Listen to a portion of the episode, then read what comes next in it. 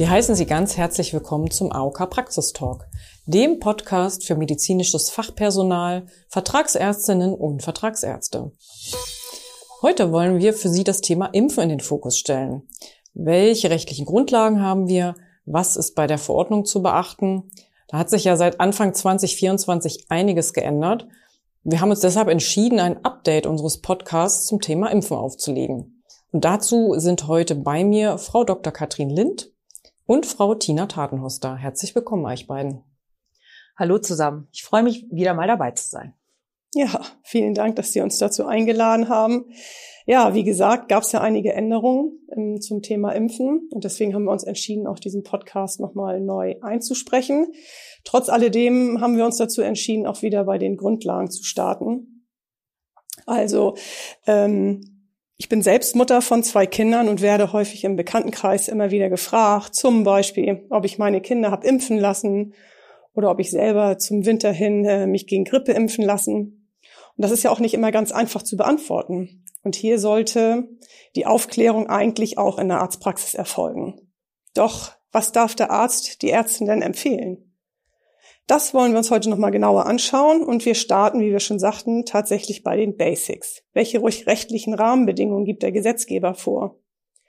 Also ganz grundlegend, aber auch entscheidend ist, dass wir im äh, SGB 5, im Sozialgesetzbuch 5, laut Paragraph 20 Absatz 1 einen Anspruch auf primäre Prävention durch Schutzimpfung haben. Weitere Verordnungen und auch Gesetze regeln dann im nächsten Schritt die Details dazu. Diese wollen wir heute uns näher anschauen. Katrin, erzähl doch mal bitte, woher weiß der Arzt eigentlich, wogegen er seine Patienten impfen sollte bzw. darf? Das ist dann auch im Paragraphen 20, aber im zweiten Absatz des Infektionsschutzgesetzes geregelt. Der besagt nämlich, dass eine ständige Impfkommission oder abgekürzt STIKO eingerichtet sein muss. Ihre Mitglieder werden vom BMG, also vom Bundesministerium für Gesundheit, alle drei Jahre neu berufen und diese Runde setzt sich zusammen aus Expertinnen und Expertinnen und zwar aus unterschiedlichen Disziplinen. Also da kommen Wissenschaft und Forschung, der öffentliche Gesundheitsdienst, aber auch aus der niedergelassenen Ärzteschaft äh, Leute zusammen. Ihre Aufgabe ist es dann, Empfehlungen zur Prävention von Infektionskrankheiten ganz allgemein zu erarbeiten. Und dazu gehört natürlich auch, welche Schutzimpfungen ko konkret durchgeführt werden sollen. Diese Empfehlungen der STIKO, die werden äh, wöchentlich veröffentlicht, und zwar im epidemiologischen Bulletin. Äh, den Link dazu haben wir Ihnen als Shownote zu dieser Folge abgelegt. Ja, genau. Also es liegt jetzt eine Empfehlung der STIKO vor, aber hier ist dennoch Vorsicht geboten. Der Arzt sollte zu diesem Zeitpunkt noch keine von der STIKO empfohlene Impfung auf Kassenrezept verordnen. Ja, das ist richtig, Tina. Hier greift nämlich der Paragraph 20i Absatz 1 des SGB V. Danach beschließt der gemeinsame Bundesausschuss, also der GBA, welche Impfungen in der Schutzimpfungsrichtlinie aufgenommen werden. Grundlage dafür sind dann allerdings die Empfehlungen der STIKO.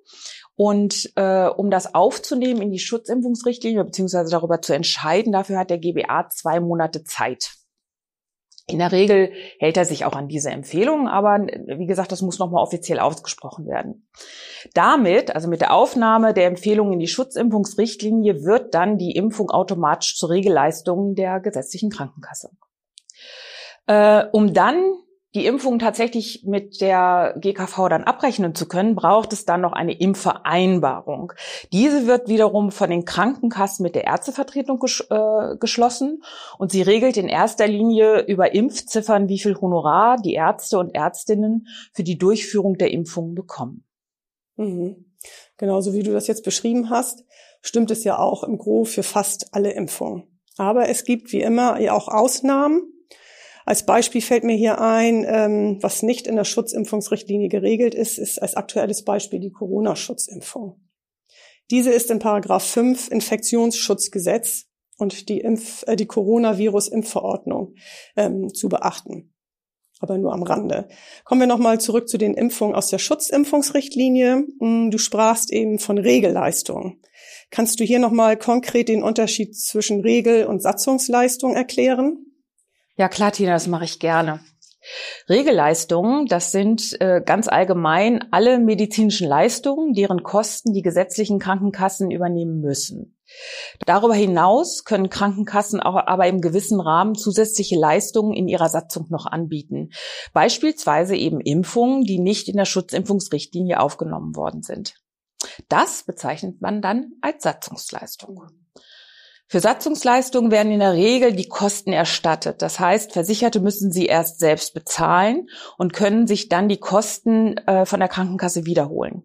Aber auch hier gibt es Ausnahmen. Da kommen wir aber noch später zu, nicht wahr, Tina? Die Ausnahmen erkläre ich ja immer wieder gerne. Aber auch bei den Regelleistungen, die in der Schutzimpfungsrichtlinie genannt sind, müssen wir noch genauer hinsehen. Denn Schutzimpfungen, die in der Anlage 1 der Schutzimpfungsrichtlinie genannt sind, können nur zu Lasten der gesetzlichen Krankenkasse abgerechnet werden, wenn sie auch die, die ähm, in der Schutzimpfungsrichtlinie genannten Angaben und Bedingungen zur Grundimmunisierung und auch die Indikation sowie alle Hinweise und Anmerkungen zutreffend erfüllen. Also das heißt im Umkehrschluss, dass dort auch Impfungen aufgeführt sind, die keine Kassenleistung sind. Stimmt. In der Anlage werden nämlich zum Beispiel auch die Reiseimpfungen aufgeführt. Die sind schon eine Regelleistung, wenn die Reisen beruflich bedingt sind. Deswegen stehen sie damit drin. Aber wenn die Impfungen für private Reisen notwendig werden, dann eben nicht. Das wird im Hauptteil der Schutzimpfungsrichtlinie klargestellt. Ich erkläre das am besten mal an einem Beispiel. Wenn ein Versicherter oder eine Versicherte von seinem Arbeitgeber oder ihrer äh, Arbeitgeberin nach Südostasien geschickt wird, sind die erforderlichen Impfungen eine Regelleistung. Die typischen Reiseimpfungen, also zum Beispiel die gegen japanische Enzephalitis, Typhus, Tollwut oder Gelbfieber, müssen namentlich dafür auf Muster 16 oder dem E-Rezept verordnet werden und das Impfhonorar wird über die EG-Card abgerechnet. Anders sieht das dann bei einer privaten Reise aus, aber da kommen wir ja noch später zu. Genau, aber ich wollte hier nochmal sagen, ähm, die Impfungen, die als Regelleistung sind, die eben auch für die beruflich bedingte Reise nach Südostasien gebraucht werden, die werden dann allerdings über den Sprechstundenbedarf bezogen. Also nur die typischen, ähm, so wie japanische Enzephalitis, Typhus, geht eben als ähm, namentlich auf Muster 16 oder E-Rezept. Gut, manchmal passiert es jetzt aber auch zum Beispiel, dass man erkrankt während eines Impfzykluses. Dann kann die Impfung ja nicht planmäßig stattfinden. Ähm, was kann der Arzt jetzt tun, wenn der Zeitraum der empfohlenen Impfung nicht eingehalten werden kann? Auch dazu trifft die Richtlinie eine ganz klare Aussage.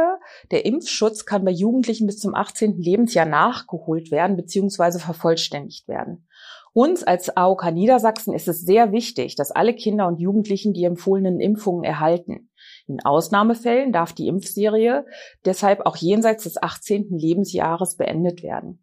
Dies sollte dann aber so zeitnah wie möglich erfolgen. Ja, das ist ja auch sehr schön, dass dann auch wirklich die Impfserie korrekt abgeschlossen werden kann. So, was ist noch wichtig zu wissen, wenn es um Impfung geht? Wichtig für die Ärzte ist natürlich auch immer, wie verordne ich Impfstoffe? Und hier kann man erst einmal sagen, jetzt gerade auch seit Anfang des Jahres, alle Impfstoffe, die Regelleistung sind, werden im Sprechstundenbedarf bezogen. Dazu gehören auch die HPV-Impfstoffe und der Impfstoff gegen Zoster und jetzt äh, neuerdings eben auch der Kombinationsimpfstoff Hepatitis A und B, das Twinrix, aber auch noch der Impfstoff für Meningokokken B, das Bexero und TrueMember. All diese werden über den Sprechstundenbedarf bezogen. Denn wir haben ja eben von dir auch gehört, dass alle Impfungen, die in der Anlage 1 der Schutzimpfungsrichtlinie genannt sind, mit Ausnahme der privaten Reiseimpfung, eine Regelleistung sind. Ganz genau. Als Ausnahme gibt es da nur noch den Grippeimpfstoff Fluens. Er ist nur unter sehr strenger Indikation bei Kindern auf Kosten der Krankenkasse abrechenbar und wird daher neben den typischen Reiseimpfungen grundsätzlich nicht im Sprechstundenbedarf bezogen. Genau, sondern nämlich auf Namen des Versicherten über das E-Rezept. Gut, welche weiteren Hinweise zur Verordnung? Was haben wir ähm, exakt zu beachten und als Tipps noch mitzugeben? Der Sprechstundenbedarf wird nach wie vor auf Muster 16, also dem rosanen Rezept, verordnet. Die Umstellung auf das E-Rezept kommt erst in den nächsten Jahren. Die Impfstoffe für den SSB sollten immer getrennt vom übrigen Sprechstundenbedarf aufgeschrieben werden. Das heißt, man Kochsalz oder ähnliches noch benötigt wird, darf das nicht gemeinsam verordnet werden. Die Verordnungen für Impfstoffe dürfen auch gerne mehrmalig im Quartal erfolgen, damit kein großer Verwurf an Impfstoffen entsteht. Das gilt auch insbesondere für die Packungsgröße. Impfstoffe können im Einzelfall auch in kleinen Packungen, sprich in Einzeldosen, über den Sprechstundenbedarf geordert werden. Das kann sinnvoll sein, wenn der Impfstoff nur selten oder auch gar nur für einen Patienten oder eine Patientin gebraucht wird. Dann ist die Verordnung einer Einzelpacke in dem Fall wirtschaftlicher. So, jetzt haben wir ganz viel zu Regelleistungen erzählt. Dann kommen wir jetzt doch noch mal zu den Satzungsleistungen. Das haben wir ja schon lange angekündigt. Wir haben ja schon über die beruflich bedingten Reiseimpfungen gesprochen. Dann besprechen wir jetzt doch noch mal, wie das bei privaten Reisen läuft mit dem Impfen. Genau. Also per se sind Satzungsleistungen individuell von Krankenkasse zu Krankenkasse unterschiedlich. Und auch hier gibt es dann immer noch verschiedene Dinge zu beachten. Also erstens, wir als AOK Niedersachsen übernehmen zum Beispiel für die von der STIKO bereits empfohlenen Impfungen, die noch nicht in der Schutzimpfungsrichtlinie aufgenommen sind, ähm, die Kosten im Rahmen der Satzungsleistung in voller Höhe. Das heißt, der Patient bekommt dann ein Privatrezept über den Impfstoff und eine Rechnung über die ärztliche Honorarabrechnung und der Versicherte bekommt die Kosten dann bei uns zu 100 Prozent erstattet. Ein zweites Beispiel wäre hier die HPV-Impfung. Hier übernehmen wir die Kosten auch nach dem 18. Lebensjahr ohne Altersbeschränkung in voller Höhe als Satzungsleistung. Aber hier habe ich mal wieder eine Ausnahme für Sie parat. Neu ist hier bei der HPV-Impfung nach dem 18. Lebensjahr, dass direkt über die elektronische Gesundheitskarte abgerechnet wird und auf Namen des Versicherten der Impfstoff oder über das E-Rezept verordnet werden kann. Denn hier besteht bereits für AOK-Versicherter eine Impfvereinbarung zu. Ja, dann komme ich nochmal zu den von dir eben erwähnten privaten Reiseimpfungen, Katrin, die nicht zur Regelleistung gehören. Also bei Reiseimpfungen, sofern diese als Reisehinweis des Auswärtigen Amtes und eine Impfempfehlung der STIKO vorliegt, erstatten wir die Kosten des Impfstoffes und der ärztlichen Behandlung in Höhe von 80 Prozent über unsere Mehrleistung. Dies regelt aber jede Krankenkasse individuell und muss daher auch selbst von den Versicherten vorab erfragt werden. Vielleicht fassen wir an dieser Stelle noch mal ganz kurz zusammen. Wir haben also die Impfungen in der Regelleistung, die grundsätzlich über den Sprechstundenbedarf zu verordnen sind. Ausnahmen sind nur der nasale Grippeimpfstoff Fluens. Das Impfhonorar wird über die EGCAT abgerechnet. Reiseimpfungen wiederum können zulasten der Krankenkasse abgerechnet werden, wenn sie beruflich bedingt sind. Die typischen Impfungen wie Typhus, Gelbfieber und so weiter müssen auf den Namen des Versicherten verordnet werden, also auf Muster 16 oder auf dem E-Rezept, weil sie nicht über den Sprechstundenbedarf bezogen werden dürfen. Das Impfhonorar wird aber auch über die EG-Card abgerechnet. Bei privaten Reisen hingegen muss der Versicherte die Impfungen selbst bezahlen. Daher werden sie privat verordnet und das Honorar ebenfalls privat in Rechnung gestellt. Die gute Nachricht für AOK-Versicherte. Wir übernehmen die Kosten für solche privaten Reiseimpfungen zu 80 Prozent innerhalb unseres Mehrleistungsbudgets von 500 Euro pro Jahr und Versicherten. Genau. Die Fragen zur Verordnungsfähigkeit der Impfstoffe haben wir jetzt geklärt, würde ich sagen. Ich hätte noch eine Frage zur Erstattungsfähigkeit bei einer berufsbedingten Hepatitis-Impfung. Katrin, hast du da vielleicht ein aktuelles Beispiel? Oh ja, gut, dass du das ansprichst. Dazu wird immer wieder nachgefragt. Besonders bei Berufsfachschülern oder auch Studenten ist die Unsicherheit groß, wie diese berufsbedingte Impfung eigentlich abzurechnen ist.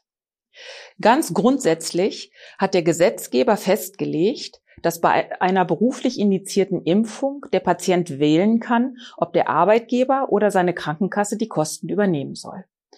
Im Falle von Studenten und Berufsfachschülern gibt es aber gar keinen Arbeitgeber. Damit ist eine solche Impfung eine Pflichtleistung der GKV. Die AOK Niedersachsen hat dazu mit der Kassenärztlichen Vereinigung Niedersachsen, der KVN, in ihrer Impfvereinbarung entsprechende Impfziffern vereinbart. Daher gilt für alle AOK-Versicherten in Niedersachsen, die aus beruflichen Gründen geimpft werden müssen, die Impfstoffe werden über den Sprechstundenbedarf bezogen und das Impfhonorar wird über die EG-Card abgerechnet. An dieser Stelle möchte ich eben noch mal ganz kurz auf die Tollwutimpfungen eingehen. Die Impfstoffe gegen Tollwut als private Reiseimpfung werden privat verordnet und äh, wie schon besprochen. Aber in allen anderen Fällen müssen sie immer namentlich auf Muster 16 bzw. E-Rezept verordnet werden.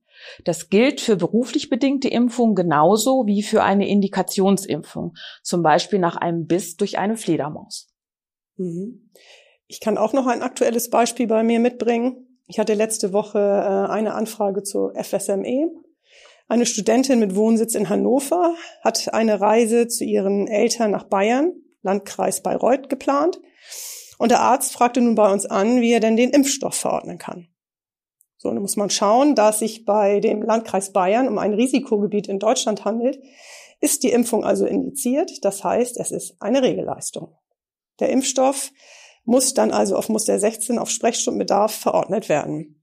Das gilt auch für Versicherte, die in einem Risikogebiet wohnen. Die werden auch über den Sprechstundenbedarf versorgt. Wäre die Reise allerdings in ein Risikogebiet außerhalb Deutschlands, zum Beispiel Österreich, gegangen, dann hätte es sich um eine Reiseimpfung gehandelt. Somit wäre dann die Kostenerstattung über unsere Satzungsleistung möglich gewesen. Also so wäre dann hier nur eine private Erstattung möglich gewesen. Okay, dann möchte ich hier gerne noch Werbung für unsere Praxispersonalschulung platzieren, denn diese Fragen und tiefere Informationen zu unterschiedlichsten Themen klären wir in circa so ein bis 2,5-stündigen Online-Schulungen. Folgende Themen haben wir dabei für Sie im Angebot. Also Impfen, wie hier auch schon in unserem Podcast besprochen, den Sprechstundenbedarf, phasengerechte Wundversorgung mit wirtschaftlicher Verordnung und ganz neu in diesem Jahr haben wir die Arzneimitteltherapiesicherheit als Schulung im Angebot. Wie können Sie sich anmelden? Die Unterlagen dazu finden Sie in dem KVN-Portal und wir werden Sie natürlich in unseren Shownotes darauf verweisen. Spannend. Das waren ja wieder viele Informationen. Vielen Dank dafür. Wir hoffen, Sie hatten auch eine informative und unterhaltsame Zeit.